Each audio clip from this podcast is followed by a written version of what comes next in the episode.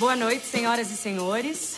Foi do meu marido a ideia de abrir um restaurante no Rio de Janeiro. Só que a minha parte foi de sugerir, coisa que meu marido achou muito ruim, que esse lugar tivesse música, música ao vivo. Sabe o que ele fez?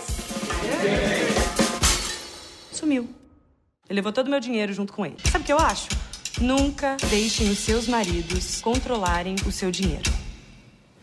Muito menos as suas vidas.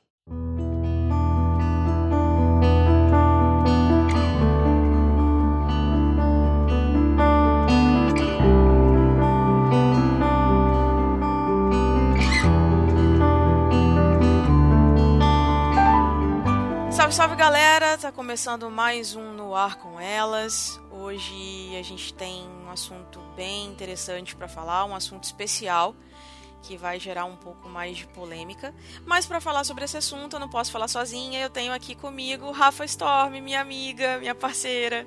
Como é que você tá? Oi, tô bem. Bem, né? Bem tensa. o assunto que a gente vai conversar agora. Mas tô bem. Não é um assunto fácil, né, Rafa? Não, não é fácil. Não é fácil, mas é extremamente importante que a gente fale. Eu acho que quanto mais a gente falar sobre isso, mais a gente identifica e mais a gente consegue se livrar e livrar outras mulheres desse problema. É, você deve estar se perguntando aí do que, que a gente está falando, né? Hoje a gente vai falar sobre relacionamentos abusivos. Já passou por algum? Você sabe como identificar? Pois é, é muito difícil, né? Às vezes você tá dentro de um deles e você não sabe, né, Rafa? Demora, demora pra ficha cair, demora pra gente notar os sinais, mas nunca é tarde, né? A gente É isso aí. assim que começar a cair, sabe, tem pequenas sementinhas que são plantadas e assim que você começar a notar que aquela sementinha tá, sabe, se tornando algo podre, Isso. É hora de tocar, sabe, de fugir, de se afastar. E a gente vai falar sobre relacionamento abusivo de uma forma geral, não só no rela o relacionamento abusivo amoroso, Uhum. mas inclusive o relacionamento abusivo com amigos.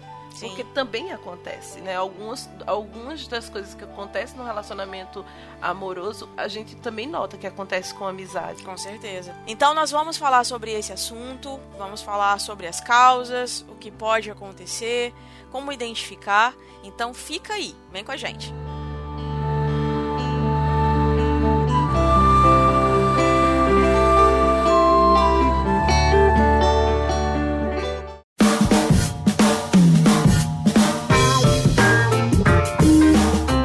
Você está ouvindo No Ar com Elas.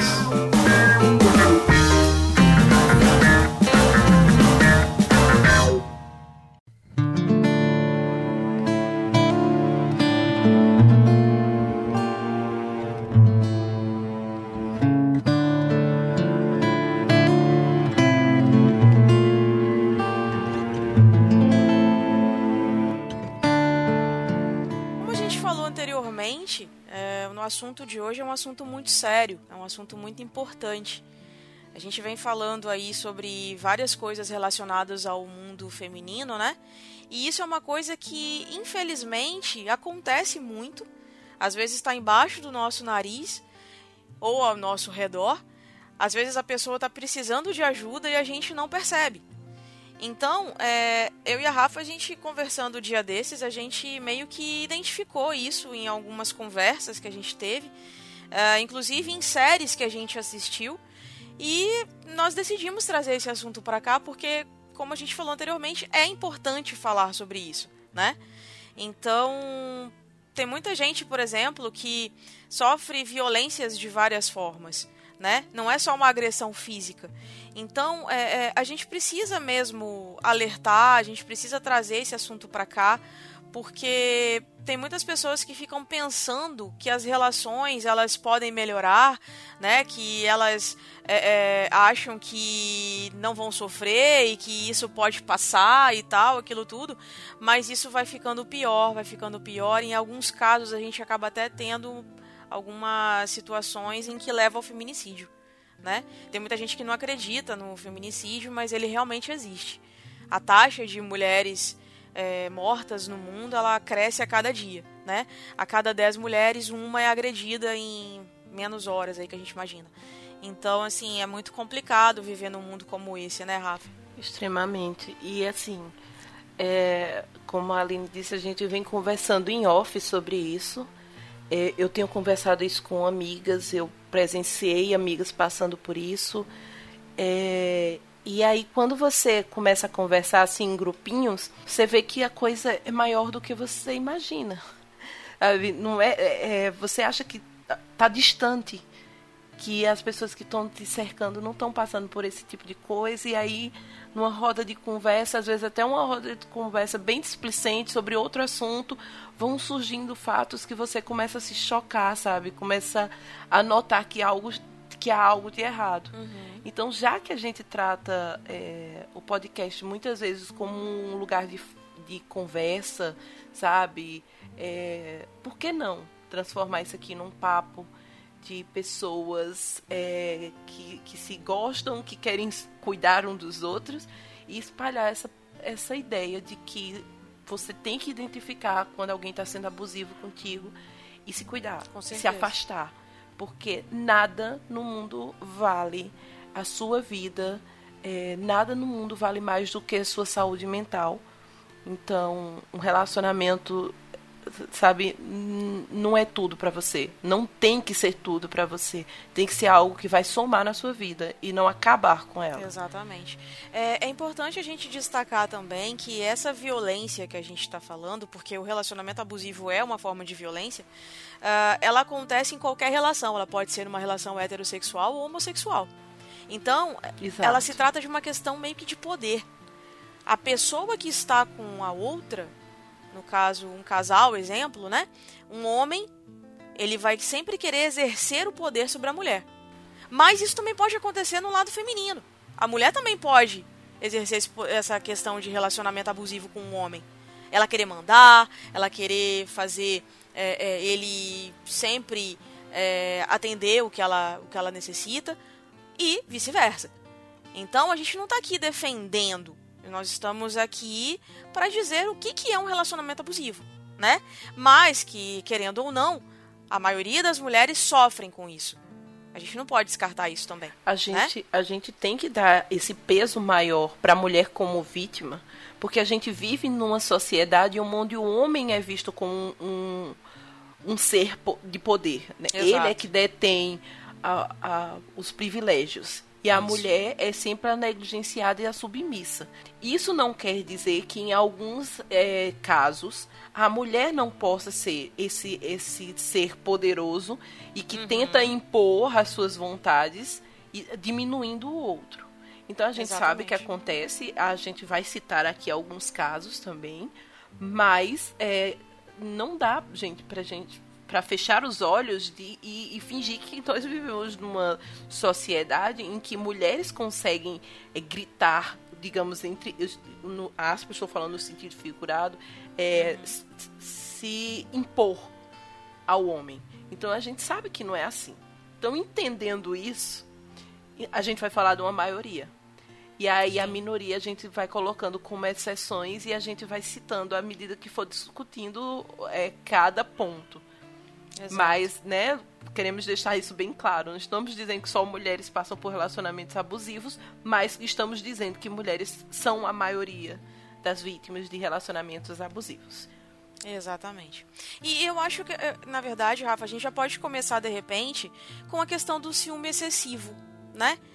Aquela, aquela justificativa de, ai, mas eu te amo demais. Eu preciso de você na minha vida. E aí, o que que acontece? Uh, na maioria dos casos, a mulher ela tem mais aquela coisa do carinho, né? De achar, nossa, eu tô sendo protegida, nossa, ele se importa comigo. Só que aquilo ali vai ficando cada vez mais é, é, perigoso, né?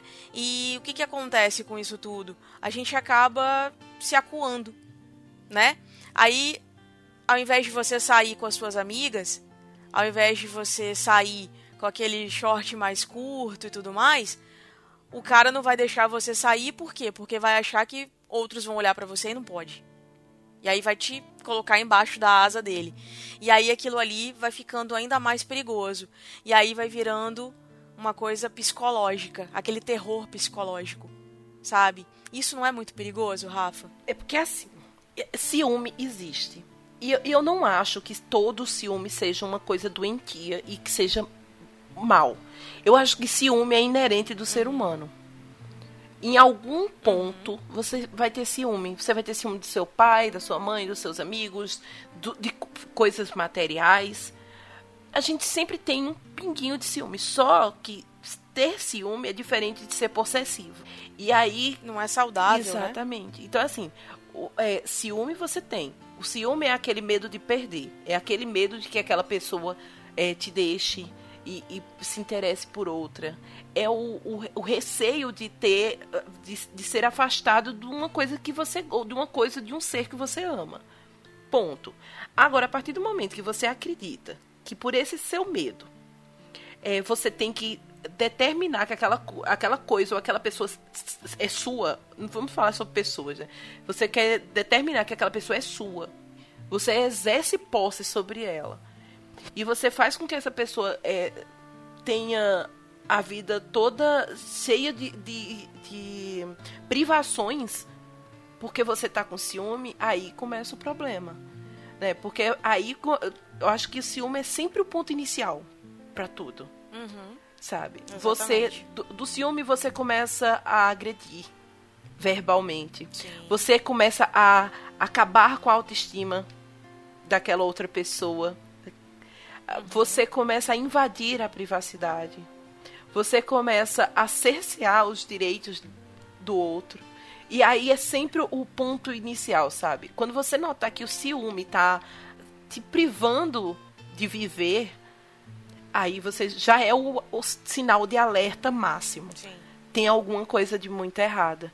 Porque eu posso ter ciúme de alguém que eu amo, mas eu não posso impedir essa pessoa de viver. Com certeza. E nem de ter outras experiências só porque eu estou insegura. Exato.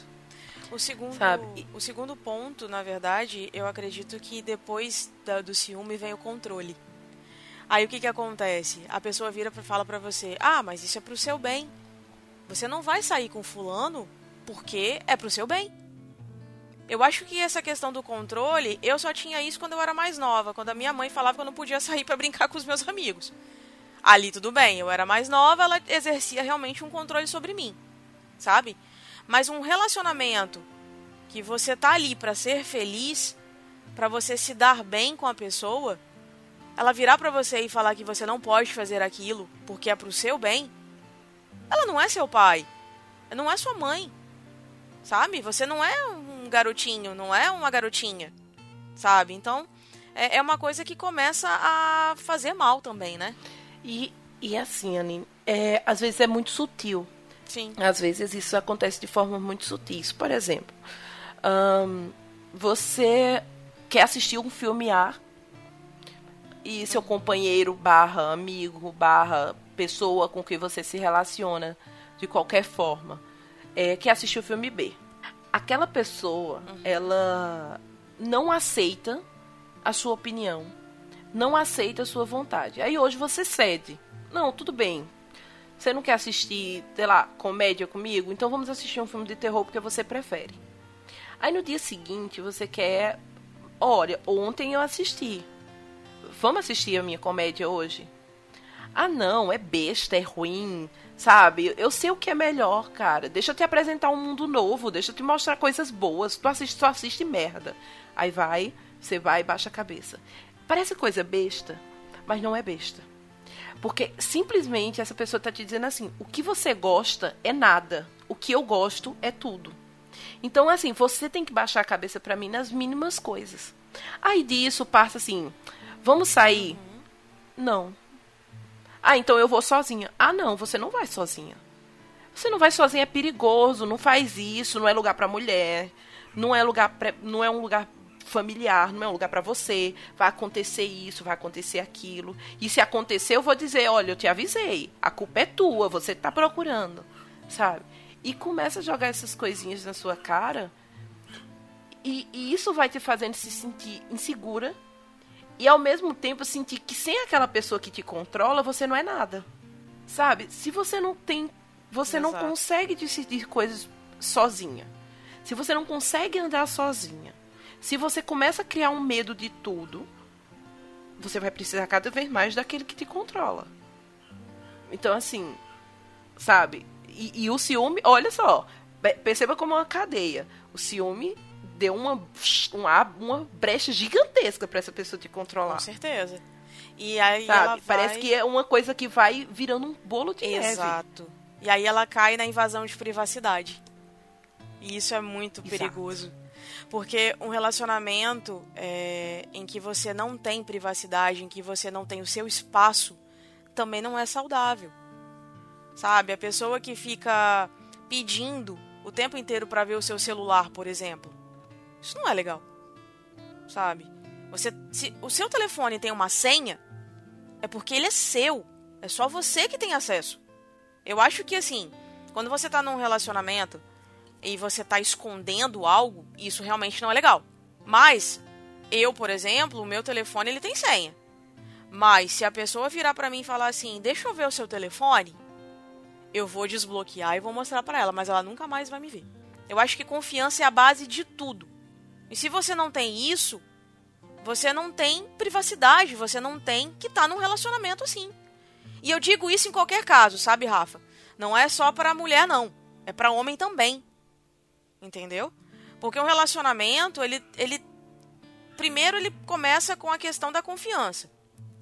Depois você constrói outros pilares. Se você não confia numa pessoa, para que, que você vai estar com ela? Concorda comigo? Concordo plenamente. E assim, é, eu acho que quando você começa a invadir a, a, privacidade do, do outro, você chega no ponto da falta de respeito. Sim. Sabe? É, vai além da falta de confiança. Porque a confiança tem, tem, aquela questão do ciúme, como eu disse, que eu, eu inclusive eu acho que tem ciúmes, um, um, um certa dose de ciúme é até normal. Então, assim, eu desconfiar, tipo, tô com um cara, tô gostando muito dessa pessoa e tenho medo de que essa pessoa se interesse por outra. E, sei lá, eu tô do lado dele, o telefone dele toca e eu vejo que tem uma voz feminina, assim, sabe? Escuto alguma coisa. Isso me causa insegurança é um problema meu. Eu tenho que lidar com essa insegurança.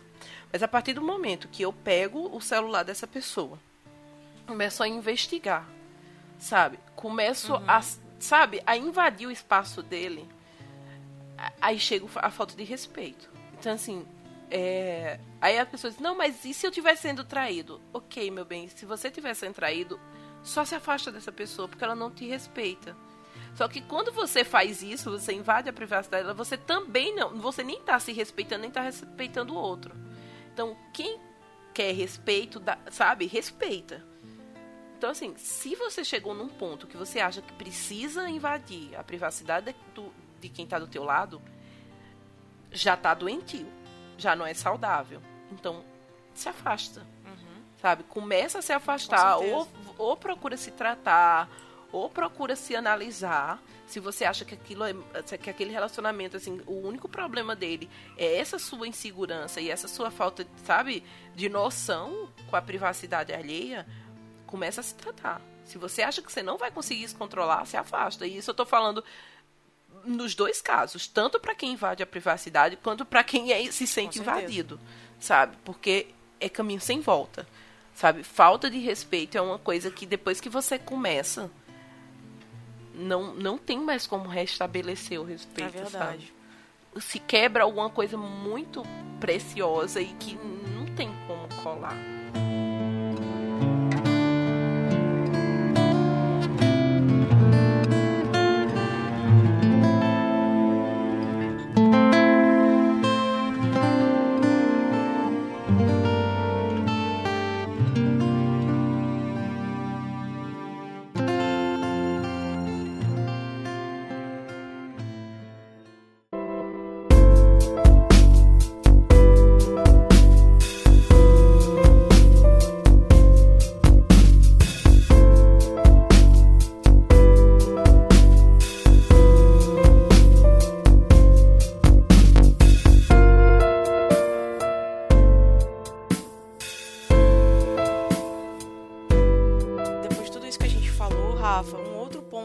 Precisa citar que é importante é quando acontece manipulação, chantagem. sabe? O parceiro não aceita de forma pacífica do que está sendo cobrado. Então o abusador ele costuma usar a chantagem para conseguir o que ele quer. Isso é muito perigoso também, cara, porque se você ativa essa chave, cara, você pode ter certeza que futuramente você vai ter um problema muito sério. Se você permite que a pessoa te chantageie, falei a palavra certa? uh, então, isso é muito perigoso. Porque você está criando um monstro e não sabe. Isso, é isso, agora eu vou dar um depoimento pessoal, tá? Porque eu vivi um relacionamento que não foi muito saudável, vamos dizer assim. Ele não foi um relacionamento, na verdade, não foi um relacionamento nada saudável. É, eu não. Hoje, é, revendo muito do que aconteceu, eu não acho que tenha sido de mão única. Eu acho que realmente foi uma relação doentia. É, e tinha muita chantagem. E era uma chantagem assim que quando você escuta, você acha tão infantil, mas aquilo me fazia tão mal. Mas tão mal, que era, por exemplo, uh, eu quero ir para tal lugar, eu quero ir para o cinema. Não vai. Ah, eu vou. Aí eu vou. E quando é no outro dia, tipo, a pessoa sumia semanas. E eu tentando falar com a pessoa e a pessoa nada. Eu fiz. Caramba, finalmente quando a pessoa quer alguma coisa aparece, aí eu fiz. O que foi que aconteceu? Sabe? Que você desapareceu. Ah, você não foi pro cinema sozinha? Então eu fui curtir meus dias. E aí, isso foi a primeira daí por diante, tudo que eu ia fazer era assim: se você não, se você fizer, você já sabe que vai ter troco. Ou por exemplo, claramente a pessoa estava me traindo. Você está me traindo. Não tô. Tá assim, você tá, sabe? Se você tá me, você tá me traindo, é, eu tenho provas, isso é claro, isso todo mundo sabe. Vai continuar me enchendo o saco? Se você continuar me enchendo o saco, acabou. Isso é chantagem. E parece uma coisa tão besta. Mas na época isso me matava. E eu sempre baixava a cabeça, Aline. Sempre. Eu sempre aceitava. Eu sempre dizia assim. Eu pedia desculpa por estar sendo traída. Eu pedia desculpa por ter saído. Não, você tem razão. Eu não devia ter saído sozinha. Não, você tem razão, sabe? Eu não deveria ter é, desconfiado de você, mesmo eu sabendo que tinha alguma coisa errada. E isso, gente, isso me matava. Isso me matou de tantas formas que vai entrar no próximo tópico que a gente vai discutir. Mas é muito pesado. E é, e é muito ruim. Sabe? Depois você se sente mal. E destrói sua autoestima. Por ter aceitado é, Exato. Por, por ter aceitado, você se sente burra, uhum. você se sente, sabe, uhum. você se me, minimiza. É horrível. É, é, muito horrível. Pois é, aí você cai em outro ponto que é a questão da destruição da autoestima. Que aí, no caso, Exato. as mudanças elas começam com as tais críticas construtivas. Ou então, se você, você perceber, você acaba chegando num ponto em que a outra pessoa não vai te amar se essa relação acabar. E aí você vai se definhando, você vai deixando de se cuidar, você vai ficando mais presa e cada, me cada vez mais imersa nesse relacionamento. Então, assim, é uma forma de te prender, né? Parece que te colocou uma algema. E aí você tá ali naquele relacionamento, tipo 50 tons de cinza, que a mulher para ficar com cara de qualquer jeito ela se submete àquele tipo de, de situação. Ah, eu vou tomar umas pancadinhas aqui, mas tá tudo bem, tá tudo certo. Ele gosta, né? Ele gosta de mim. Gente, para. Desculpa. É, é, muito, é muito triste, porque assim. Ai, é, não dou conta. No, no, quando você tá com, começa com a, a, né, a aceitar certas coisas, aí você diz assim: ah, eu tô aceitando porque sem ele eu não. Ninguém mais vai me querer se ele não me uhum. quiser. Exatamente. Aí você já não tem mais autoestima nenhuma. Aí daí pra frente você começa a não criticar mais coisas que estavam erradas no relacionamento, que você acha que tem problema. Como, por exemplo, essas chantagens. Da primeira vez eu reclamei. Mas na segunda vez eu fiz, caramba, eu tô fazendo tempestade no corpo d'água. Exato. E aí você vai se você você vai matando sua vontade de viver. Você vai ficando dependente, sem autoestima, sabe, ciumenta, sem amigos, porque você também acha que não, não vale a pena contar isso que você tá passando para ninguém. Para quê? Para as pessoas, sabe, verem que tem todo mundo tem relacionamento feliz, porque o seu não pode ser. Você vai querer que as pessoas estejam botando, dando pitaco no relacionamento de vocês? Pois é. Você vai querer que as pessoas vejam que você é infeliz? Ou que você não fez tudo pro relacionamento dar certo? É verdade. Sabe? É, é, é muito, é muito triste porque vai entrando no terreno da solidão. E aí você não, não é só mais aquele relacionamento que, que tá doente, que é o, na verdade ele vira o único relacionamento que você tem. É verdade. Porque o resto você também mata. Tem um outro, uma outra Sabe? questão também, Rafa, que é uma característica muito forte do, dos relacionamentos abusivos, que é quando o medo, a tristeza e a dor começam a dar lugar aos seus sentimentos. E aí a pessoa diz pra você que tudo que você tá sentindo não é nada, é só besteira. Que é a invalidação de sentimentos, sabe? Exato. Ou seja, você teve um- uma discussão no trabalho, você tá bem chateado, aí a pessoa vira pra você e fala: Ah, isso não é nada não. O que eu tô passando é muito pior. Sabe? Isso é muito complicado, cara, porque é, é, a pessoa ela vai ficando infeliz, mas o medo de perder faz com que ela não perceba isso. E aí fala: Ah, só mais um dia, amanhã tá melhor, amanhã passa. Ele gosta de mim de qualquer forma, Exato. sabe? E aí, Eu digo- vamos, vamos fazer um contraponto, tá, gente? Vamos botar essa situação do, do- da invalidação dos sentimentos com relação a uma amiga, por exemplo. Sim. Já chegou nesse ponto também. Todas as vezes que você vai conversar com sua amiga, o, o, sentimento dela é mais importante que o seu. O jeito como ela se sente é mais importante do que o que você está sentindo. Ela nunca abre espaço para que você se manifeste, para que você fale o que está errado. Não. Para ela tá tudo certo, você tem que estar ali para ouvi-la, para apoiá-la, e é isso. Então, assim, também acontece com amizade. Acontece com, com família. Sabe? Com certeza. De, de, de ter esse, esse relacionamento parental extremamente abusivo.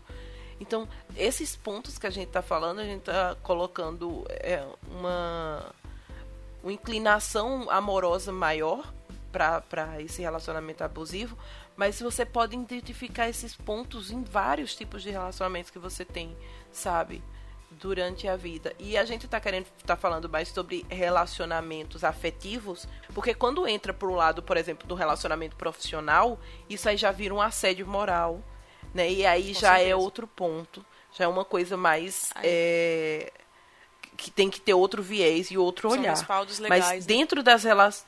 É, mas dentro das relações afetivas, isso pode acontecer em vários tipos de, de, de, de comprometimento de relações. Então, sempre presta atenção, sabe? Se você começa a se sentir mal ao estar do lado de alguém, ou você começa a se colocar para baixo para que essa outra pessoa, sabe, se sinta melhor. Se você sempre cede o lugar, você nunca tem vez e você nunca tem voz, está errado. Com certeza. É, você falou sobre a questão da, da amizade. Eu queria até te pedir desculpas, porque hoje eu já cheguei aqui desabafando, falando e, sabe, colocando uma carga em cima de você que não era responsabilidade sua. Não, Sabe? bem, não, mas, mas aí é diferente, porque assim, quando a gente conversa, a gente conversa. Tem, é uma via de mão dupla. É, com certeza. Você fala, eu escuto, depois eu falo e você escuta. Sempre. É tanto que você sabe que eu tô passando por problemas, você me escuta, você opina, aí depois você vai e me conta os seus problemas. Então, assim, tem um fluxo de conversa, de interesse e de ajuda. Sim. O problema é quando você chega para uma pessoa para contar seu problema e ela simplesmente diz assim: "Ah, não, deixa eu te contar que o meu é mais importante", ou "Deixa eu te contar isso" e fala uma outra coisa. E aí hoje aconteceu, aí quando é amanhã você tenta procurar essa pessoa de novo E essa pessoa ela nunca tá aberta para você. É verdade. E você nota a impaciência dela de não querer conversar, você nota que, sabe, o que você tá sofrendo, o que você tá sentindo é menor do que o que ela passa. É verdade. Sabe? Eu tive uma amizade assim que terminou muito mal. E eu sinto, e olha que eu sinto falta dela. Porque a gente, eu acho que a gente se gostava. A gente se apega, né? Só que chegou num A gente se apega à ponto. Que era assim, eu tinha que me doar completamente pra ouvir, pra acolher. E em momento nenhum, quando eu dizia assim, ó, hoje eu não tô conseguindo, porque hoje eu tô mal. Ah, então é porque você não quer ficar comigo, é porque você não quer falar comigo, é porque você não é minha amiga, Aff. sabe? Coisas desse nível. E era muito infantiloide, sabe? E eu disse, peraí, alguma coisa tá muito doentia, sabe? Da pessoa ligar pra mim duas, três horas da manhã, olha, eu estou, eu vou cortar meus pulsos se você não aparecer aqui. E eu, calma, peraí, sabe? E aí eu tenho um filho, e eu largava tudo pra Isso cuidar dela. a- Isso me lembrou aquela série que a gente assistiu, aquela série You, Exato. que a gente vai E- falar e- mais à Exato, frente. que a gente vai falar mais à frente. E isso, isso acontecia muito comigo. E eu teve uma hora que eu disse assim, olha, eu tô negligenciando meu filho, minha saúde, um monte de problemas, porque se eu não tiver 24 horas disponível pra essa amizade, sabe? É, é como se eu não tivesse feito nada. Sim. E aí eu disse, peraí, Uma co... acabou, eu não vou mais falar com você, sabe? E depois a pessoa pergunta, por que você não tá falando mais comigo? Sério que eu preciso explicar? Nossa, ainda tem que desenhar pra pessoa entender, né? Putz. sabe? conta. Será que sério que eu preciso explicar? E eu fui e expliquei, sabe?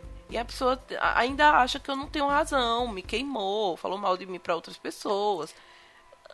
Meu bem, tipo assim, eu- tava tendo que parar de viver e você não entendia. Ela não entendia, sabe? A pessoa não Sabe- entendia quando eu disse assim, eu não posso, agora eu não posso. Não entendia. E, Sabe e- o que, que eu e depois- percebo?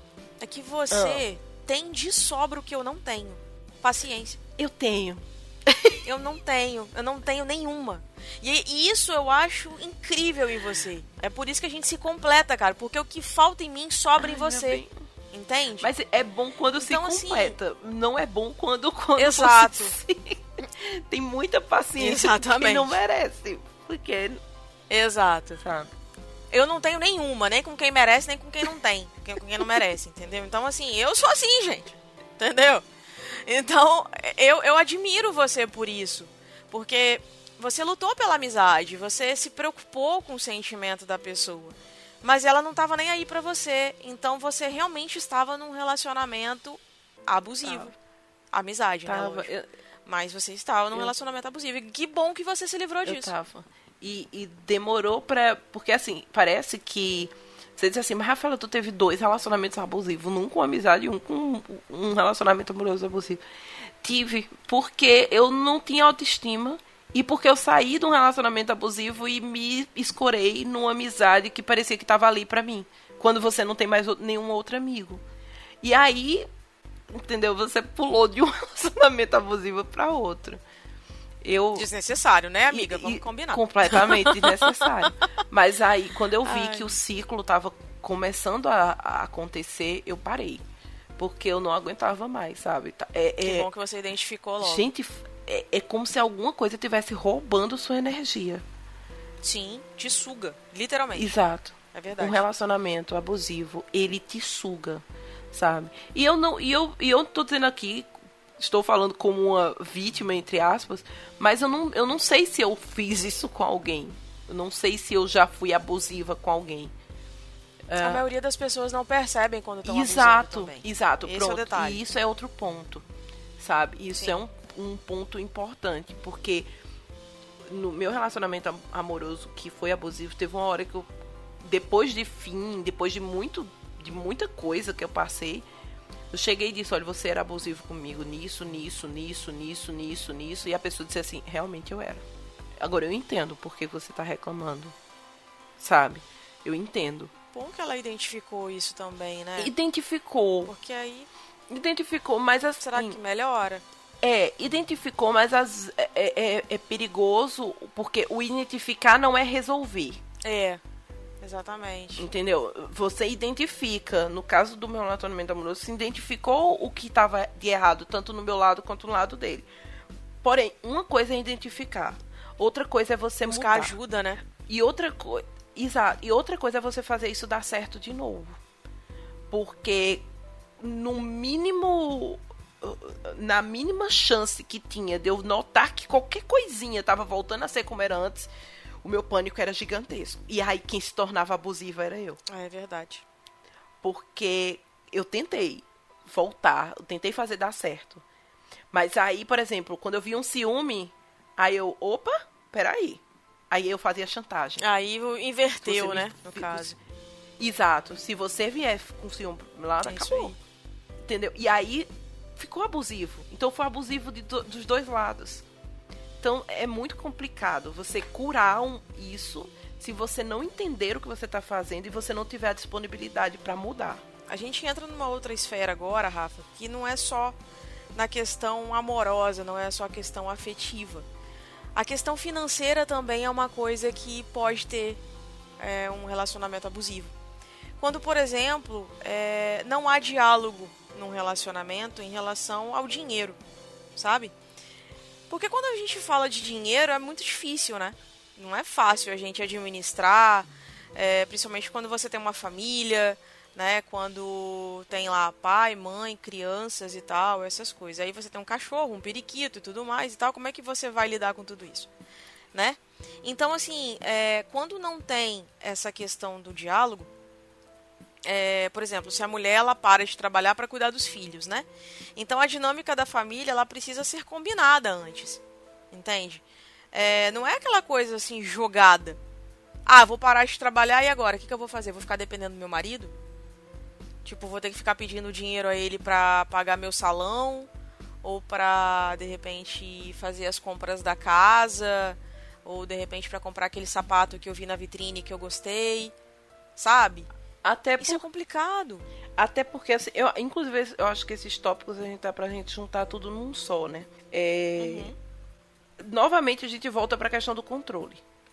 Porque se você depende exclusivamente daquela pessoa, tanto financeiramente como psicologicamente, você tá perdida. Tá? Você tá na mão do outro. Sim. Quando você diz assim, na, quando você citou, né? Larguei o trabalho para cuidar dos filhos. Em, em algum relacionamento, isso deve fazer, efe, fazer sentido. E eu acho, eu acredito até que faça sentido num relacionamento saudável. Mas para isso acontecer, você tem que chegar para seu marido, olha, estou largando o emprego, você tem condição de nos sustentar financeiramente? Tenho. Então pronto. Então é, vamos entender. Você não está me fazendo um favor. Você não está me sustentando. Você está dando é, o sustento da família para que eu possa sustentar a família de outra forma. Então, assim, à medida que você larga o seu emprego para cuidar do seu filho, para cuidar da casa, para cuidar, sei lá, das coisas que estão dentro do âmbito é, do lar, você está dando toda uma infraestrutura para o seu relacionamento, para o seu, seu cônjuge. É, você está dando toda um- uma infraestrutura para ele que ele não teria se você não estivesse fazendo isso. Então, assim, é obrigação dele cuidar do, do filho. É obrigação dele deixar o filho na escola. É obrigação dele ajudar a dar banho, a cuidar de todas as formas. Quando você diz assim, vá trabalhar que eu levo para a escola, você não está fazendo favor e ele não está lhe fazendo favor. Vocês estão dividindo tarefas. Exato. Quando se entende que está se dividindo tarefas, aí tudo bem. Aí você, você tem sentido você fazer isso. Mas quando você sabe que você vai sair do seu trabalho para toda vez que você precisar de um real, você ter que ir pedir pro cara e ele olhar pra sua cara e dizer assim, peraí que eu vou pensar se você precisa. Nossa. Como se você estivesse fazendo um favor, como se ele estivesse lhe dando uma esmola, aí, meu bem, tem um problema muito grave. Quando ele decide o que, ele, que ela precisa ou não precisa, isso é muito sério, porque é, Sabe? Não, não existe espaço, né? Tá negando Exato. tudo pra ela. Isso é muito complicado, ou no caso pra ela a pessoa, né, que eu quero dizer. Mas a maioria das vezes eu vejo que são as mulheres que abdicam de trabalhar pra cuidar das crianças. Elas, a maioria delas saem prejudicadas nessa situação, sabe? E querendo ou não, a mulher, como eu falei, ela é mais suscetível a isso, ela é mais carinhosa, ela é mais provedora da família, né? Ela tá mais envolvida em cuidar. Então é lógico que a maioria das mulheres vão fazer isso. Né? Eu acho que socialmente nós fomos preparadas para isso. Exato. Né? A sociedade sempre nos cobrou muito esse esse ar maternal, esse ar de quem cuida do lar e tal. E quando isso é o, o, o contrário, o cara sofre muito quando é, meu filho fazia creche, tinha um dos pais, tinha uma. Tinha um, geralmente, quando tinha reunião de creche, era sempre mãe. Uhum. Mãe, mãe, mãe. E sempre tinha um, um pai. E eu achava muito interessante, porque era sempre ele. E eu saía para pegar Gabriel e ele sempre estava na porta da sala esperando a filha. E aí, um dia, conversando com ele, ele disse que largou o trabalho para poder cuidar dos filhos, que eles estavam com três crianças pequenas e que a esposa dele trabalhava. No, na época, ela tinha um salário maior do que o dele. E que entre ele largar o emprego, ela largar o emprego e ele largar o emprego, o ca no caso dele, o, o salário dele faria menos falta. Então eles combinaram que a partir daquele momento ele seria o dono de casa e ela sairia para trabalhar. E assim, você escutava piadinha de, do, das outras mães com ele. Escutava piadinha dos, dos pais com o cara, sabe? Uhum. E ele não tava fazendo nada do outro mundo. Se fosse uma mulher que fizesse isso, sabe? Ninguém ia estar tá questionando. Ah, fez muito bem, sabe? Mulher que não tá dentro de casa cuidando do lar, é isso que faz. A família se destrói. Quantas vezes eu escutei isso? Ah, porque se a mulher não estiver cuidando dentro de casa, o marido vai procurar fora ele vai, sabe, a família acaba. Uhum. Quando é o contrário, as pessoas não entendem, sabe? Então é aquele machismo de, de, de tanto com mulher quanto com homem. Que é uma coisa muito complicada. Então, assim, dá para acontecer um, só um trabalhar? Dá. A partir do momento que vocês têm uma maturidade de conversar sobre o dinheiro, sobre o, o, que, o que se tem e o que se precisa. Porque não é porque ela está dentro de casa, deixou de trabalhar para cuidar dos seus filhos, que ela não tem necessidades básicas. Sabe? Se ela não trabalha, como é que ela vai, sei lá, comprar um shampoo? É complicado. Se ela não trabalha, sabe? E aí você tem. Imagina, você já está num relacionamento que não é saudável. Que o cara tem ciúme, invade tua privacidade, te controla, proíbe você de ter relacionamento com outras pessoas, de ter amigos, de sair Aí como é que você chega pra um cara desse e pede, olha, eu queria comprar uma calcinha, porque eu não tenho mais. É complicado isso, gente. E quando não tem também acordo conjunto com o uso do dinheiro, Rafa? Por exemplo, é, eu tenho um amigo que ele namorava, ele é homossexual, né? Ele namorava um outro rapaz e eles tinham combinado de morar juntos. Então, por conta disso, é, eles fizeram uma poupança juntos, né? tinha uma conta lá em que todos os meses eles depositavam um dinheiro para que tivesse mais à frente uma grana legal para eles se manterem e tal, enquanto o outro rapaz não arrumava um trabalho, né? E aí o que, que aconteceu? Os dois tinham acesso a essa conta, né? Os dois tinham um cartãozinho bonitinho e tal, aquela história toda. Um belo dia, meu amigo foi fazer a consulta do saldo para ver quanto eles já tinham, porque ele já estava injetando dinheiro ali naquela conta há um tempo que uns seis a sete meses. E quando ele foi ver, o valor não estava lá. Todo, né? Uma parte já tinha sido retirada. E aí ele foi questionar o, o ex-namorado porque o dinheiro não estava lá totalmente. Aí ele foi explicar que ele precisou para comprar um livro, Aí depois ele precisou comprar desodorante, aí ele precisava comprar um shampoo. E ele foi tirando da conta. E aí o que, que acontece? Ele ficou naquela, mas por que, que você decidiu gastar sem me avisar? A gente não tinha que poupar o dinheiro, a gente não vai casar. E aí começou a se enrolar, começou a não, sabe, não saber se explicar por quê e tal, aquela história toda. Resultado, os dois não estão mais juntos. E aí também teve a falta de conversa, né? Porque assim. É, com certeza. O cara que estava injetando dinheiro na conta sabia que o outro tinha necessidades básicas. E, e ele achava que ele estava tirando esse dinheiro de onde? Para ter essas necessidades, sabe? Se manter. Exato. É, sabe, se talvez tivesse sentado para conversar, olha, você, eu sei que você vai precisar de dinheiro para alguma coisa. Uhum. Me pede, mas não mexe na conta. Exato. Porque aquilo ali, eu tô colocando aquilo ali com bem para um, um outro um outro fundo, um outro para uma outra coisa. Então que assim, dois, você né? tá, eu vou lhe ajudar, exato, eu vou lhe ajudar, eu vou lhe sustentar, mas assim, na conta você não mexe. Aquilo ali é para para isso. Agora, eu sei que você vai precisar disso, disso e aquilo. Porque assim, se realmente fosse para um shampoo, para um condicionador, para um ele tinha pedido pro cara, não tinha. Sabe? É estranho, sabe? Ele tava usando esse dinheiro pra alguma outra coisa, não sei. Mas é muito bizarro. Então, assim, faltou conversa. E aí, meu bem, misturar falta de conversa com dinheiro é, é muito complicado. Se tem um que já exerce poder na relação, quando esse, esse ser, que já é mais poderoso, entre aspas, ele ainda por cima, ainda tem a questão financeira, ele é o que ganha mais, ele é o que sustenta tudo, aí você tá lascado. Minha mãe sempre me disse: o melhor marido de uma mulher é um trabalho, um trabalho estável. É, um, é dinheiro na conta. Porque se você tá achando que casar e ficar dependendo de outra pessoa vai ser saudável, não vai ser. Nunca vai ser saudável. Então, existe muita conversa, existe muito diálogo e eu não sei se eu conseguiria ser completamente dependente. Eu, eu já tem a questão de ter sido dependente dos meus pais completamente. Então, assim, ser dependente de um outro, uma outra pessoa que não foi meu pai e minha mãe, já é difícil você ser dependente de alguém que lhe criou, que você nasceu, sabe, que lhe ama acima de qualquer coisa. Ser dependente de um cara, assim, sabe? O cara tem que me dizer: ah, não, você vai comprar tal shampoo porque o outro eu não vou lhe dar. Ah, não, me poupe, sabe? Não, não quero.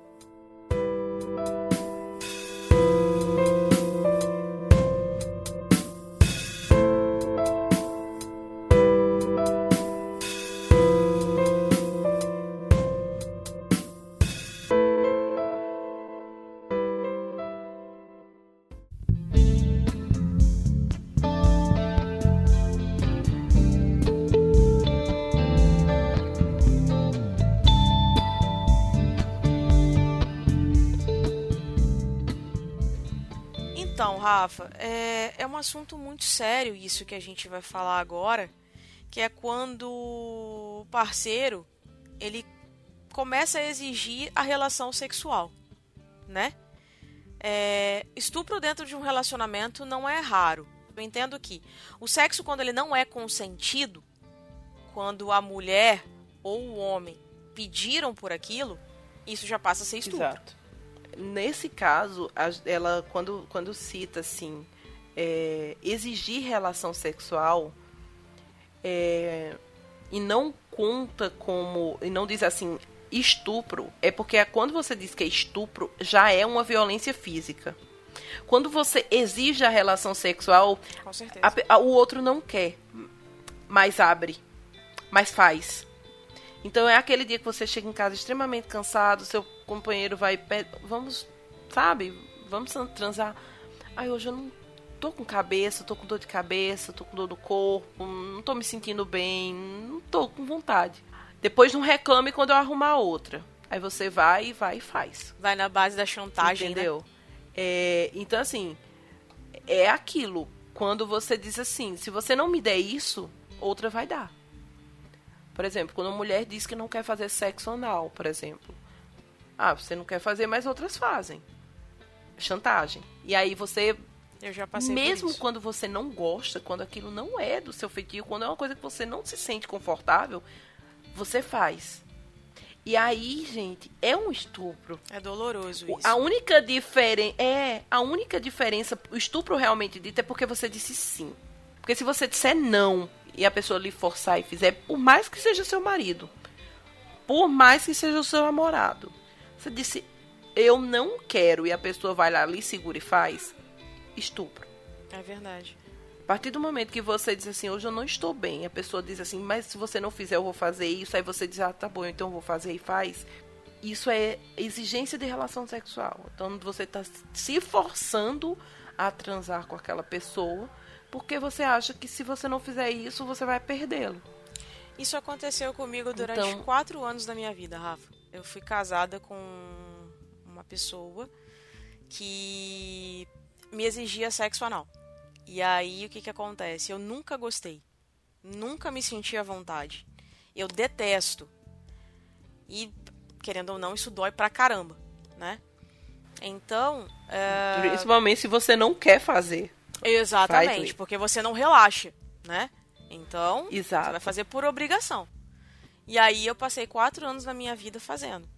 para agradar o meu ex-marido. E eu fiquei pensando assim, depois que eu terminei o relacionamento. Por que, que eu me submeti a isso? Não sei. Até hoje eu não sei te dizer por quê. Se me perguntar, eu não sei te dizer. E aí eu fazia. Talvez seja por isso. Por medo de perder. Por medo de ele achar uma outra na rua que fizesse. Não sei. A ideia de que é sua obrigação. Ah, ele é meu marido, Exato. então é minha obrigação fazer isso por ele. Sabe? Exatamente. Tem muito isso. ele faria sabe? por mim, né? Exato. É. Aí a gente. Vamos, vamos inverter a situação. Se fosse você que tivesse uma extrema necessidade por alguma prática sexual que seu marido não gostasse. Se você pedisse, será que ele ia pensar assim, ah, é minha mulher, né? Então eu também tenho que dar prazer pra ela, então eu vou fazer. É verdade. Será que ele faria? Sabe, isso é, uma, isso é um dos grandes problemas. Porque às vezes é, você diz assim, ah, eu vou abrir mão, sei lá, de fazer essa coisa porque ele tá pedindo. Mas eu sei que quando eu pedir alguma coisa, essa pessoa vai se doar para fazer também. E isso, gente, fique bem claro, entenda, é nesse momento que você, você vê o que é um relacionamento abusivo. Quando se conversa, quando se tem o, o mesmo peso para as duas pessoas, não é abusivo. Então, se você nota que você pediu, Fulaninho, faz isso para mim hoje, e ele diz, faço. E amanhã você diz, olha, não gosto tanto de fazer isso, mas você fez aquilo para mim hoje que você também não gostava, eu vou fazer isso para você hoje. Isso é acordo. Isso é se chegar num, num, num ponto comum. Claro que se é uma coisa que te fere, que te magoa e que te deixa se, se sentindo mal, você diz, eu não vou fazer, arrume outra coisa. Entenda que eu não vou fazer. E se isso se conversa e as pessoas se entendem, e isso chega no consenso, ok, tá, se te fere eu não vou te pedir mais. Então também não me pede para fazer aquilo, sabe, que também me fere, não é confortável para mim. Então acabou. Teve o um entendimento. Agora, quando um tenta colocar sua, sua opinião, seu prazer e sua vontade acima do prazer do outro, ah, eu quero que você faça anal, você vai fazer anal. Para esse tipo de pessoa é difícil respeitar o, a decisão alheia, sabe? É muito complicado. E aí o que, que acontece? Vem aí um ponto muito importante, que é a ameaça. Foi aquilo que você falou. Né? Se eventualmente você não faz, ah, tem gente na rua que faz. Né? Então, assim, é, no caso das relações abusivas, as ameaças elas podem levar também à violência física, que é o ponto crucial, que é o mais importante disso tudo. Quando parte para a violência física, que é empurrão, apertões, tapas, é, até mesmo com objetos cortantes ou tudo mais, isso é muito perigoso, porque isso pode acarretar uma morte. E aí vem os casos de feminicídio que eu falei, que são casos que a gente tem visto aí constantemente. E graças a Deus a gente tem agora é, algumas leis que respaldam né, as mulheres.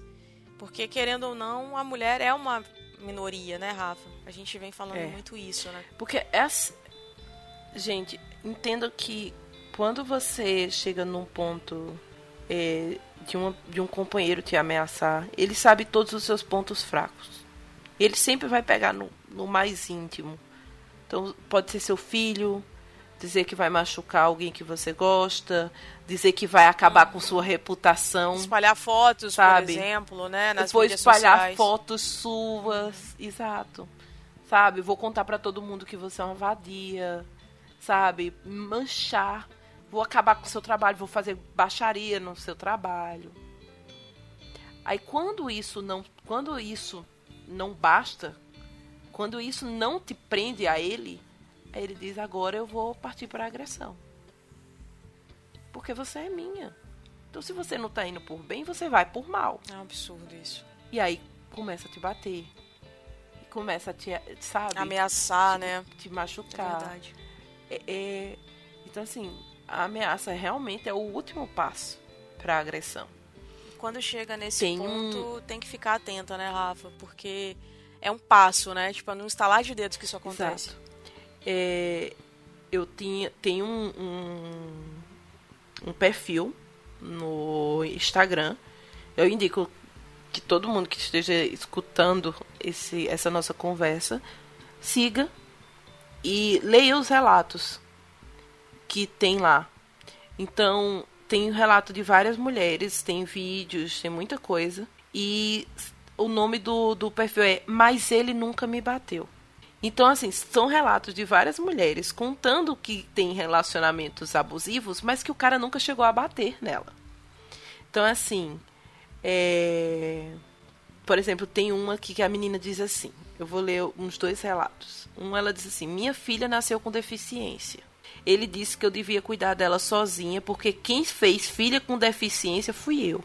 Ele não, ele não faz nenhuma filha com problemas, mas ele nunca me bateu. E aí, é, eu mandava minha localização para ele em tempo real todas as noites. Mesmo estando em casa, ele brigava comigo, falando que não. Controlava todas as minhas redes sociais, quanto tempo eu ficava online ou não. Quando eu ameaçava terminar com ele, ele falava que ninguém mais ia me amar. Mas ele nunca me bateu. Então é assim. Gente, são várias coisas abusivas. Aí você vai dizendo, mas ele nunca me bateu. Ah, mas o relacionamento tem pessoas que estão tá passando por um relacionamento pior. Ele é muito bom comigo. Ele nunca encostou o dedo em mim. Não, não, gente, não aceitem esse tipo de, de coisa e não tenham esse tipo de ideia. Não é porque o cara não tá te batendo que ele não tá te fazendo mal, sabe? E aí, depois teve uma dessas meninas que é, né, relata as coisas, aí ela tem uma que ela diz assim, é, mas ele nunca me bateu, né? Mas meu ex dizia que eu tinha a obrigação de agradar a ele, pois eu nunca encontraria um cara igual a ele. Em nossa última discussão, ele tentou me enforcar. Nunca havia me sentido tão coagida. Tem seis meses que terminei, mas não consegui me livrar dele, pois onde quer que eu vá, ele está. Então é assim. Ah, eu tentava, eu ameaçava que ir embora, ele dizia que ninguém mais ia me amar. Ele falava que as obrigações eram só minhas. Ele cerceava todos os meus direitos com relação à internet, a sair e tudo mais. Mas ele nunca me bateu. Até que teve um dia que eu disse eu vou te deixar e ele veio e me bateu. É isso. Então, quando chegar no ponto da ameaça, para ele lhe bater é um passo. Então, não deixem que chegue nesse ponto, sabe? Se protejam fisicamente, psicologicamente, sabe? É, você é muito mais que isso. Você merece muito mais do que isso. Relacionamento vem para somar e não para te diminuir, não para te deixar mal, não para te deixar no chão. Sabe? Você não é plataforma para que ninguém suba em cima de você e que se sinta acima de você, sabe? Você não não é degrau para um cara tá pisando, subindo em cima de você para se sentir melhor. Então, se cuidem. Identifiquem se vocês virem algum tipo de, sabe, alguma dessas características, algum desses tópicos. Tenta conversar inicialmente, mas se você notar que isso é uma coisa que está estabelecido, que ele faz mais do que uma coisa dessas, ou ela, se afasta. Sabe? Foge, pede ajuda, fica do lado dos seus amigos, da sua família. Essa pessoa não te merece. Nossa, não sei nem o que dizer depois disso. Mas depois segue lá esse perfil. É, é um perfil que toda vez que eu vejo, assim, eu me emociono muito. Que legal. Com as falas, assim, sabe? E, e é um grito de alerta. Não, com certeza. Sabe? Socorro, né? Exatamente.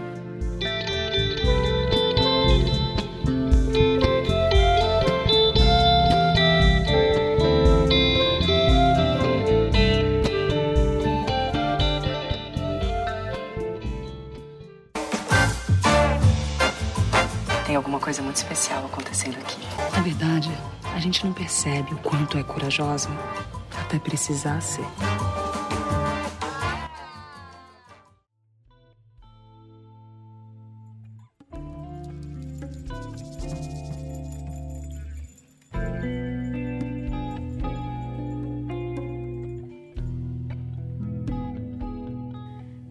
representar então algumas dessas situações que a gente falou aqui sobre a questão do relacionamento abusivo, dos relacionamentos abusivos, né? Uh, tem algumas séries que a gente assistiu que tratam muito sobre o assunto. É, você quer começar? Rafa? Então, assim, a primeira série que eu assisti foi a Dirty John, que é baseado em fatos reais, que basicamente conta a história de um cara que sem escrúpulos que se relaciona com diversas mulheres, tem relacionamentos abusivos com elas e tipo acaba com a vida dessas mulheres e ele é um psicopata. Ele, eu acho que hoje ele está preso, mas quando você assiste, eu não conhecia a história dele, eu fui assistir a série sabendo que era baseado em fatos reais e há aquele tipo de coisa que quando você começa a assistir, você vai ficando mal e você vai dizendo como é que existe um ser humano capaz desse tipo de coisa. Então. É com o Eric Bana, né? Oi?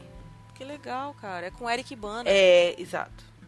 O que, é, Olha, que o que é que acontece? Ele, ele é um. Ele teve um, um pai que não era um. um sabe, era um péssimo exemplo para ele. Então ele teve problema com desde muito novo. Quando ele cresceu, ele casou com uma enfermeira ele era aquele. Não era playboy, porque ele nunca teve muitas condições financeiras, mas ele era aquele popularzinho do colégio. Ele acabou casando com uma enfermeira e teve, acho que teve dois filhos ou uma filha com ela. E aí durante, durante algum tempo esse casamento foi normal, tranquilo, ela não desconfiava de nada, até que ela começou a notar que medicamentos que ela utilizava estavam sumindo das coisas dela, que eram analgésicos. Ao mesmo tempo, esse cara, ela, ela era enfermeira e esse cara começou a tipo fazer um fazer um curso para ser enfermeiro também. E aí começou que ele ficou viciado em analgésicos e em vender analgésicos, ele começou a traficar também. E nessa de vender, de usar, ele começou a envolvê-la nas coisas ele prejudicava ela no trabalho, ele roubava dela. E aí, um, um, dia, a polícia bate na casa dela, pedindo que ela se explique, porque tem muito analgésico dentro de casa. E ela diz: Eu não sei de quem é isso, não sei o que está acontecendo. E ele simplesmente foge e deixa ela como se a culpa fosse dela. Esse é o primeiro caso dele. E aí ele foge, uhum. é, se afasta dela, deixa ela com criando filho só e tal. E aí ele vai e começa a namorar com uma mulher, com outra mulher. É, ele já estava bem mais velho, né? Ele já tava, já era um, um, um, homem maduro quando ele começa a namorar com uma outra, uma outra menina, uma, uma outra senhora, mais ou menos da idade dele, que tinha uma filha. E aí essa filha começou a notar que tinha algo estranho no namorado da mãe atitudes, mentiras, sabe? É, coisinhas que ele contava que ela tentava tirar a prova e depois achava estranho. Ele se dizia médico. Quando a, a mulher tentava procurar a família dele, ele não deixava. E não dizia o, o nome verdadeiro. Várias coisinhas que a, a filha dessa menina começou a né, notar. Bom, por fim, é, ela tentou alertar a mãe diversas vezes. Ele começou a ter ciúme da mãe, a tratá-la. No começo era tudo mil maravilhas, tratava ela de uma forma muito maravilhosa, muito apaixonada. Até que começou a tratar ela mal.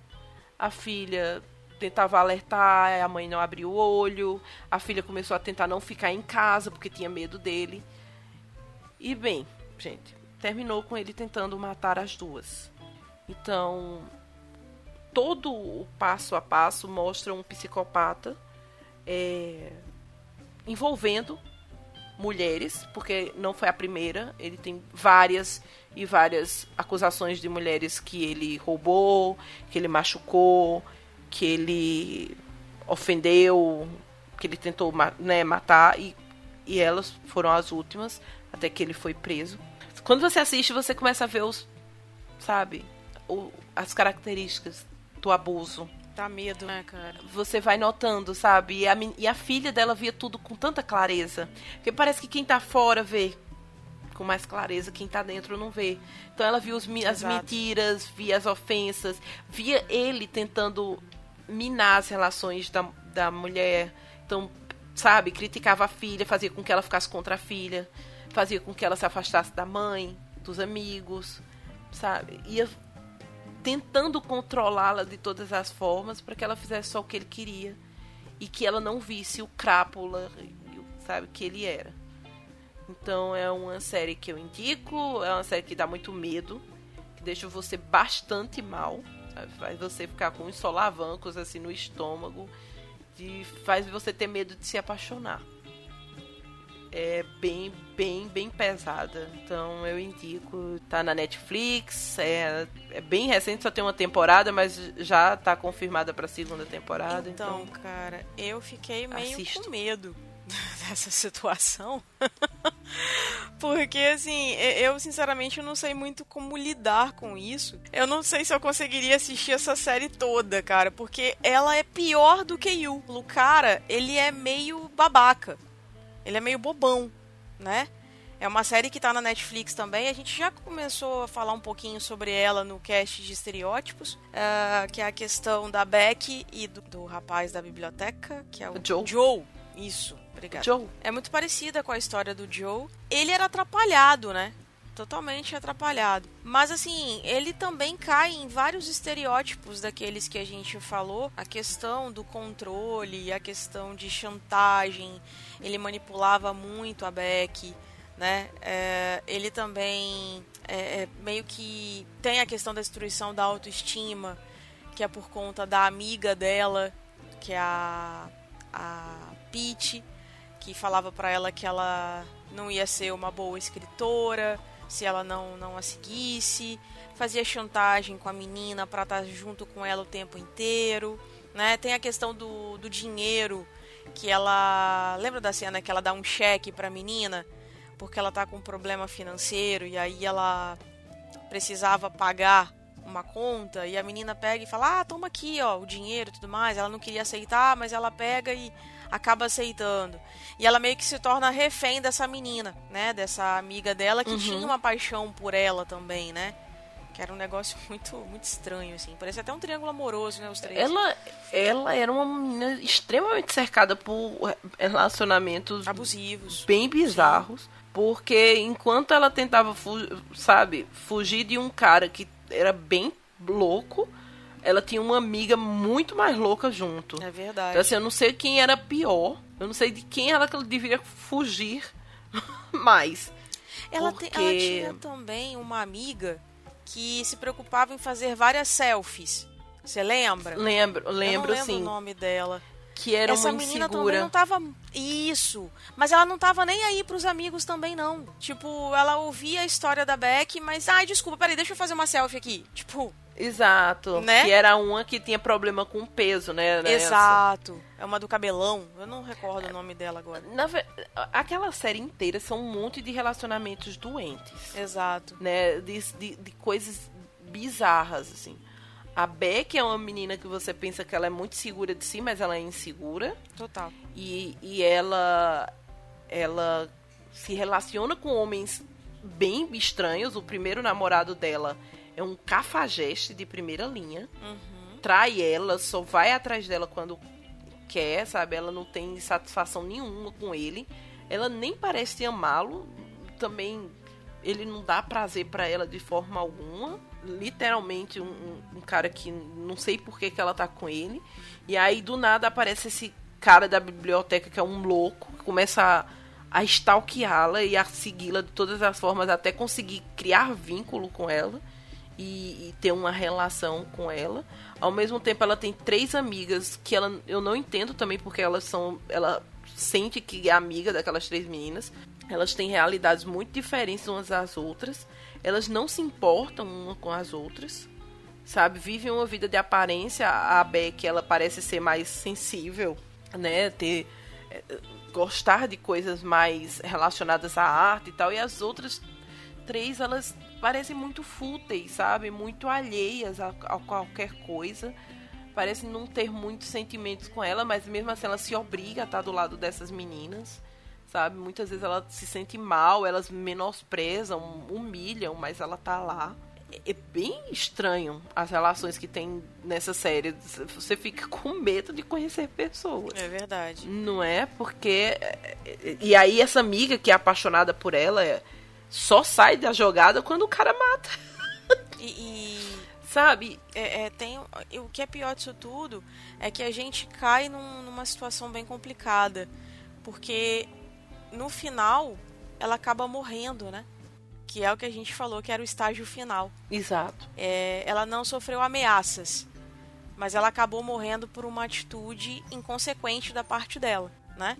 Não precisava ter chegado a esse ponto, mas infelizmente chegou. É, e assim, tinham-se indícios para o que estava acontecendo de ambas as partes. Por exemplo, o, o, namorado psicopata, stalker, né, que ela começa a se relacionar, a Beck começa a se relacionar, conta pra ela que a amiga dela é, é louca, que tem filmes dela, que fazia filmagens escondidas dela, ao mesmo tempo que a amiga que era louca também começa a contar pra Beck que o namorado dela não é Floxichere.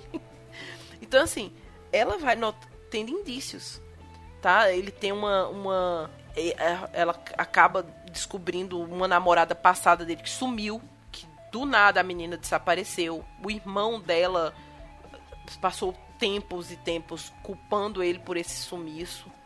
Então, ele não tinha família, sabe? Ela não conseguia contato com a família dele. A única pessoa que ele tinha relação era um, um senhor dono da livraria que você também fica se perguntando que relação é aquela, e depois você descobre que ele também era abusivo. Então, assim, quanta gente doente ali. Nossa senhora. A gente tá rodeado dessas cara, pessoas e não se dá conta, né, Rafa? Cara, aquele senhorzinho, parece... aquele senhorzinho da livraria me surpreendeu muito. Eu nunca imaginei que ele seria daquele jeito. Pois é, impressionante isso. Ele que ensinou o cara a matar. Ele que ensinou o cara a se livrar, sabe?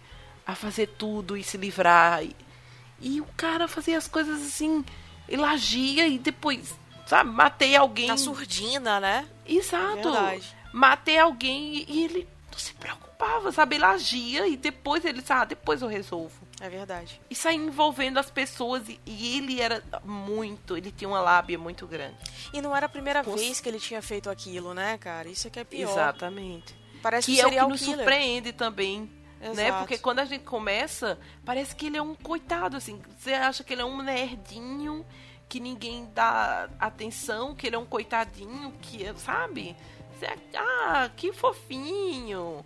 Ah, coitadinhos. Ai, dá uma chance para ele, sabe? Quando você descobre ele é um psicopata, já matou outras pessoas. É verdade. Já, já fez mal a outras mulheres e você. É verdade. A outra série que a gente pode citar que essa, nossa, essa eu me senti mal com ela. Eu me senti muito mal, Rafa. Inclusive até comentei com você isso em off, né? Uhum. Eu fiquei muito indignada com essa série. Uh, foi aquela série Coisa Mais Linda, que é uma produção recente também da Netflix, que é ambientada no Rio de Janeiro na década de 50. Essa série me deixou com o estômago embrulhado em algumas vezes, porque é, por ser uma série nacional, então eu me senti mais próxima dessa realidade. E dos anos 50 para cá, muita coisa continua do mesmo jeito. Muita coisa, muita coisa permanece da mesma forma. A forma como as mulheres eram vistas, como elas eram encaradas na sociedade, é, como os homens se portavam, é, como elas buscavam é, melhorar e ter, ter voz e tudo mais, continua a mesma coisa. Para mim, a única coisa que, que muda é a ambientação, o figurino e essas coisas, sabe? Porque cenas de agressão, cenas de é, é, mulheres tentando ascensão, é, tudo isso me incomodou muito. Por exemplo, eu me senti muito representada na personagem da Mel Lisboa, que é a Teresa, a jornalista.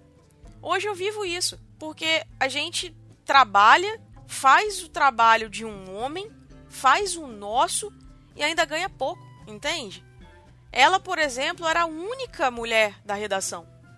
O restante dos homens escreviam, mas usavam um codinome de uma mulher, né? Então, assim, isso me chocou muito, sabe? Porque tocou no meu lado profissional. Ao mesmo tempo, me chocou a questão da Lígia, que é a Fernanda Vasconcelos, que ela apanhava do marido. E aí ela dizia para as amigas: Não, mas ele gosta de mim. Ah, foi só um mau momento dele. Ele tá estressado com o trabalho. Onde, minha senhora? Onde que a senhora vai ser, sabe, agredida e vai ficar tudo bem? Tanto que a Teresa vira para ela e fala: "Não, isso é caso de agressão, isso precisa ir para cadeia, você tem que buscar, né, ajuda. Isso não pode ficar dessa forma". E aí a outra, a Maria Luísa, que é a personagem principal, né, que é a a Maria Casadeval, que ela é abandonada pelo marido que vai para o Rio de Janeiro, sai de São Paulo para ir para o Rio de Janeiro para montar um restaurante e o cara simplesmente some e deixa ela sozinha com o filho. Sabe?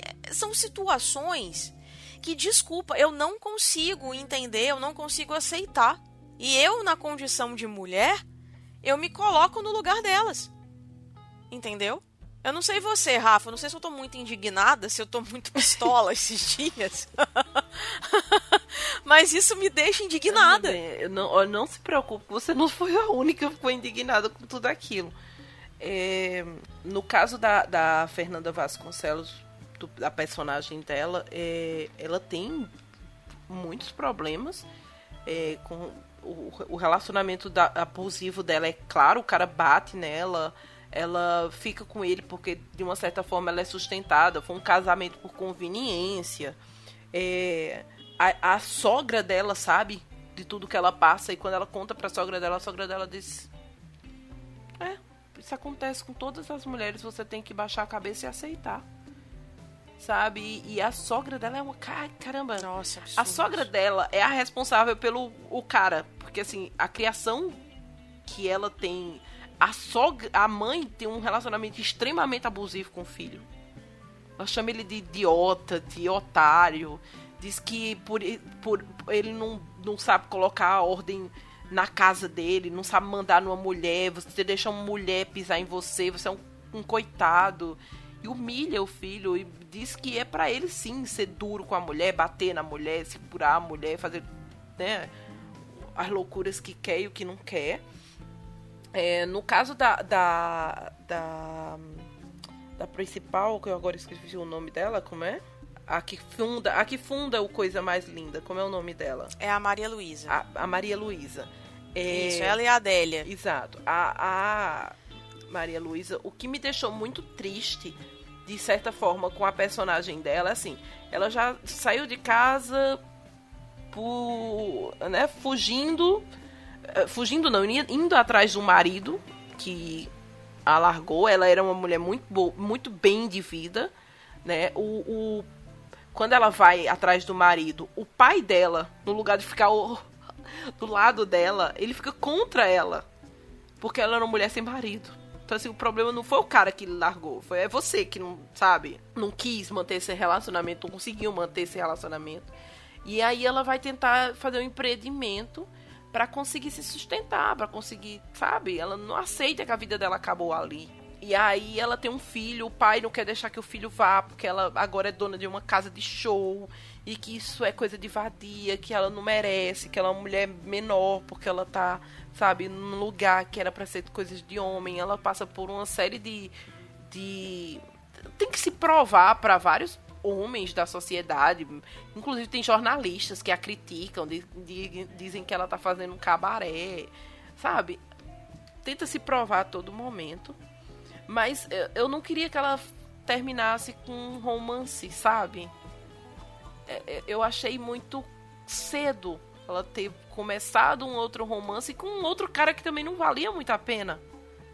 Ela saiu de um cafajeste que ela largou, aí foi pra um cara que bebe, que prejudica as coisas, que, sabe, que atrapalhava o empreendimento dela. Não entendi muito bem aquilo ali. Mas, sabe, é, é você vê o ciclo voltando.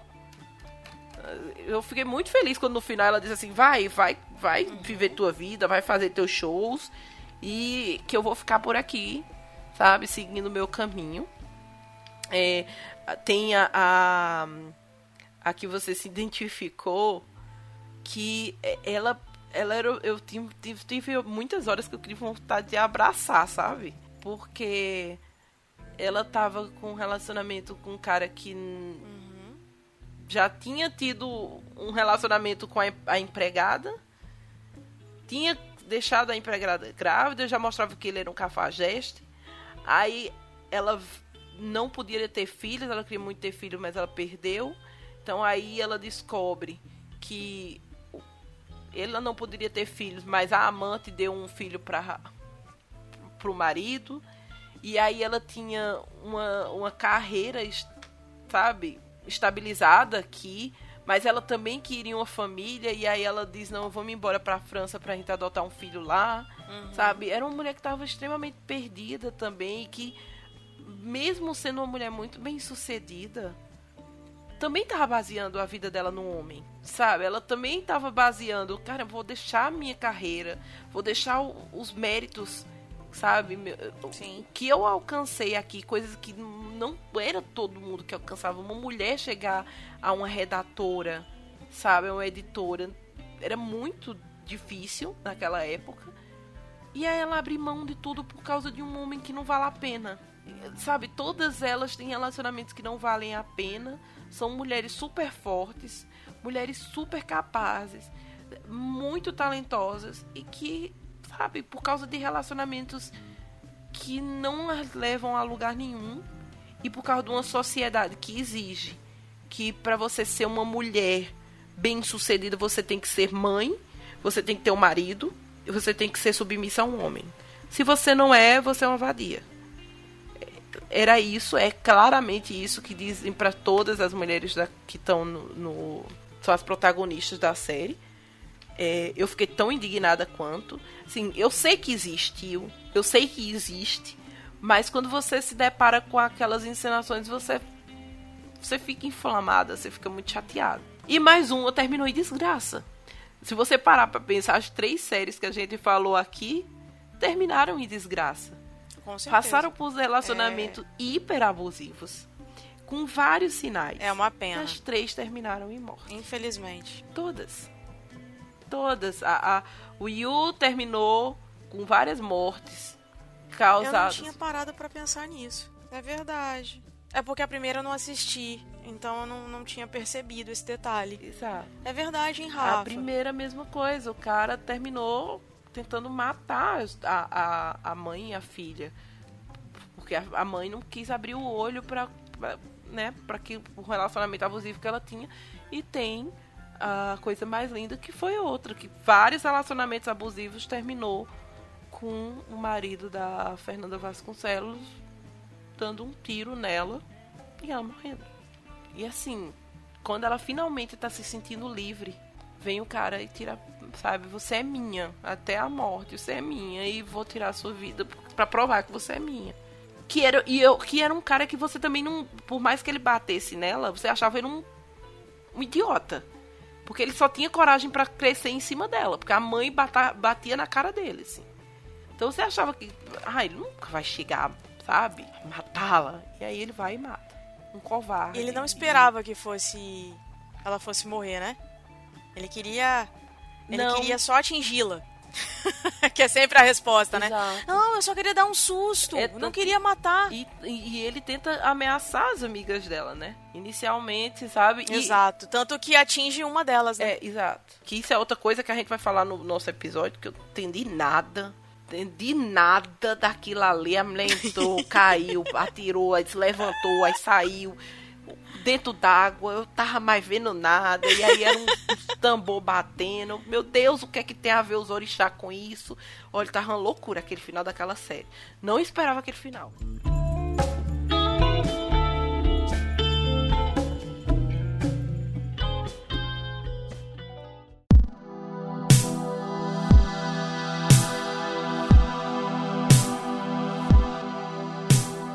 Depois de tudo isso que a gente falou, a gente tem um recado para deixar, né? Qualquer mulher que se sentir acuada, se sentir presa, se sentir numa situação em que acredita que não vai conseguir sair dela, uma coisa que a gente diz para elas é buscar ajuda.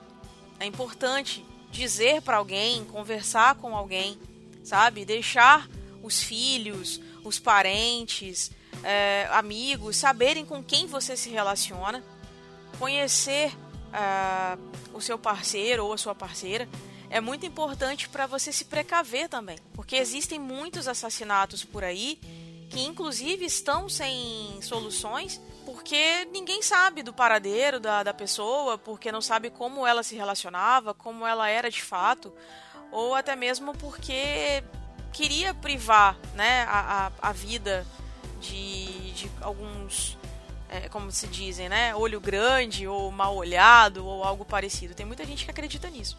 Então, é, para você que acredita que está num relacionamento abusivo, é, a gente indica então que procure a delegacia da mulher. Você pode ir a qualquer hora, ela funciona 24 horas por dia. Na sua cidade deve ter alguma, né? Até mesmo buscar ajuda psicológica, né, Rafa? Justamente para se precaver disso. Primeiro, né? Ponto é da, não se afaste das pessoas que você ama. Primeiro, pr primeiro quesito, eu acho que é o mais importante. Quando você notar que um relacionamento, qualquer um, qualquer que seja, está te afastando das demais pessoas do seu círculo, as pessoas que gostam de você, pessoas que fazem diferença na sua vida, sabe? Para. Porque você vai precisar dessa rede de apoio. Depois, preste atenção nas características, procura conversar com outras mulheres, procura inclusive comparar as coisas que acontecem. Dê um tempo. Se na hora que você está passando por aquilo, você não pensa, mas depois quando você estiver sozinha, senta e diz assim, caramba, será que isso é certo?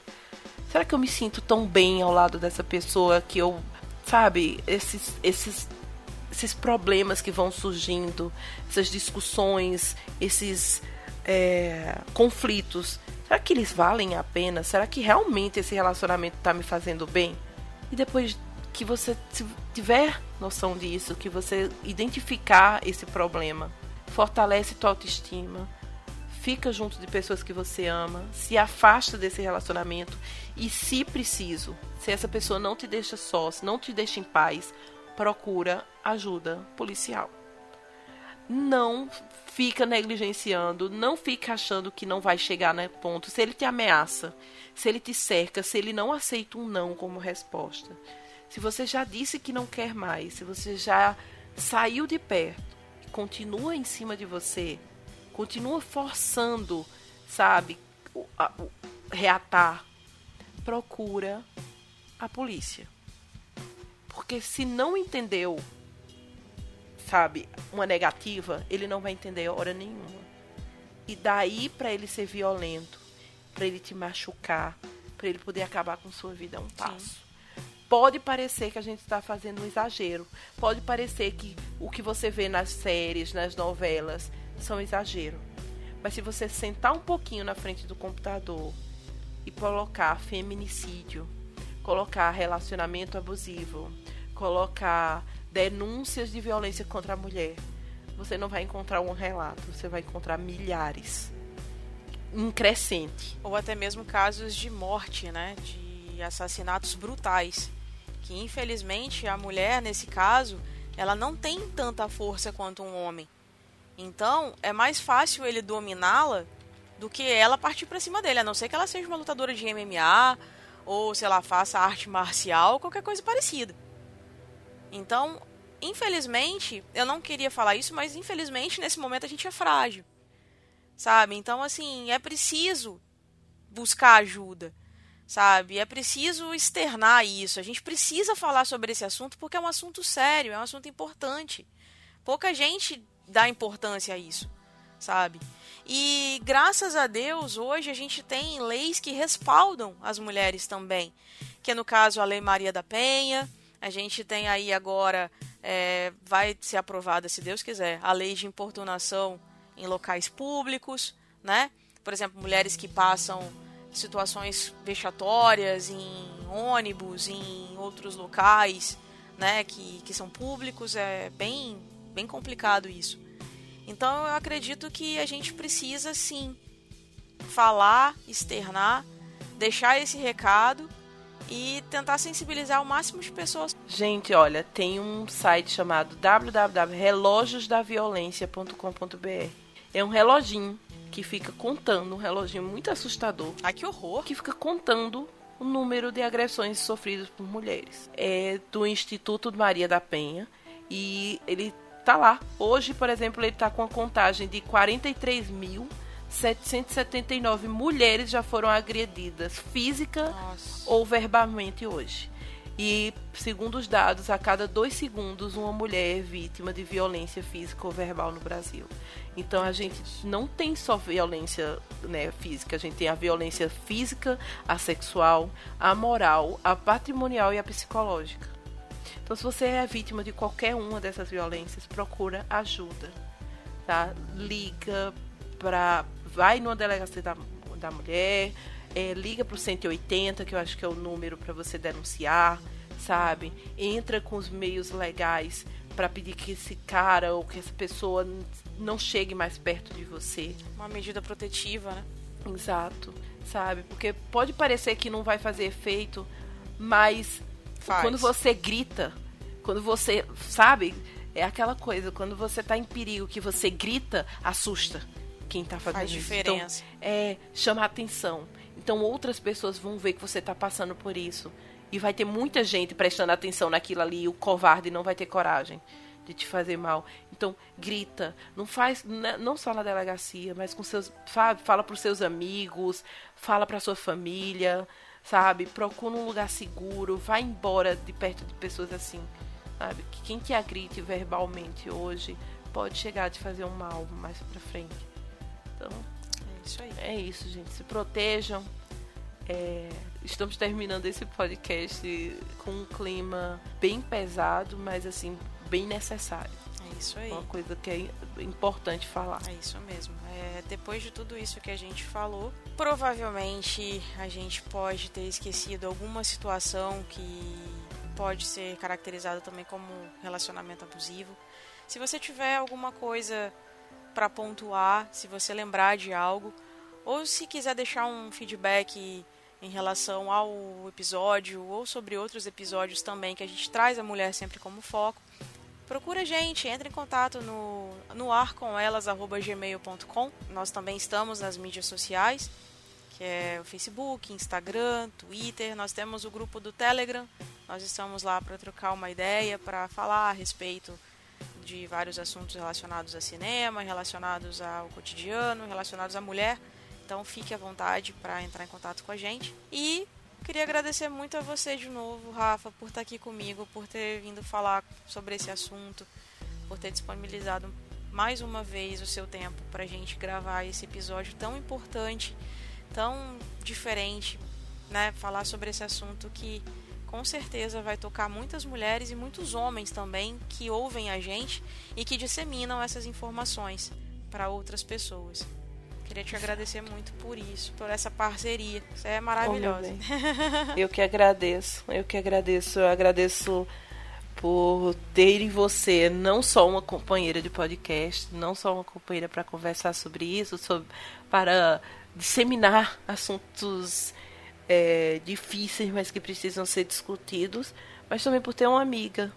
A gente conversa muito em off e eu sei que por mais que a gente esteja distante uma da outra, é, a gente se tem. E no momento de necessidade, uma está aqui para escutar, a outra está para dar conselho.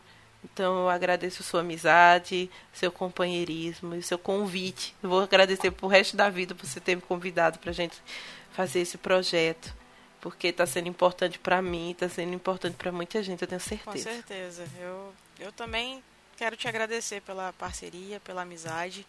A gente criou um laço muito importante, muito forte aqui. Então, que ele perdure por muito e muito tempo, né? Vai sim. É isso aí. Gente, obrigado por terem escutado a gente até aqui.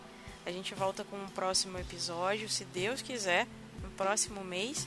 E um beijo para todos vocês. Tchau, tchau. Beijo, gente.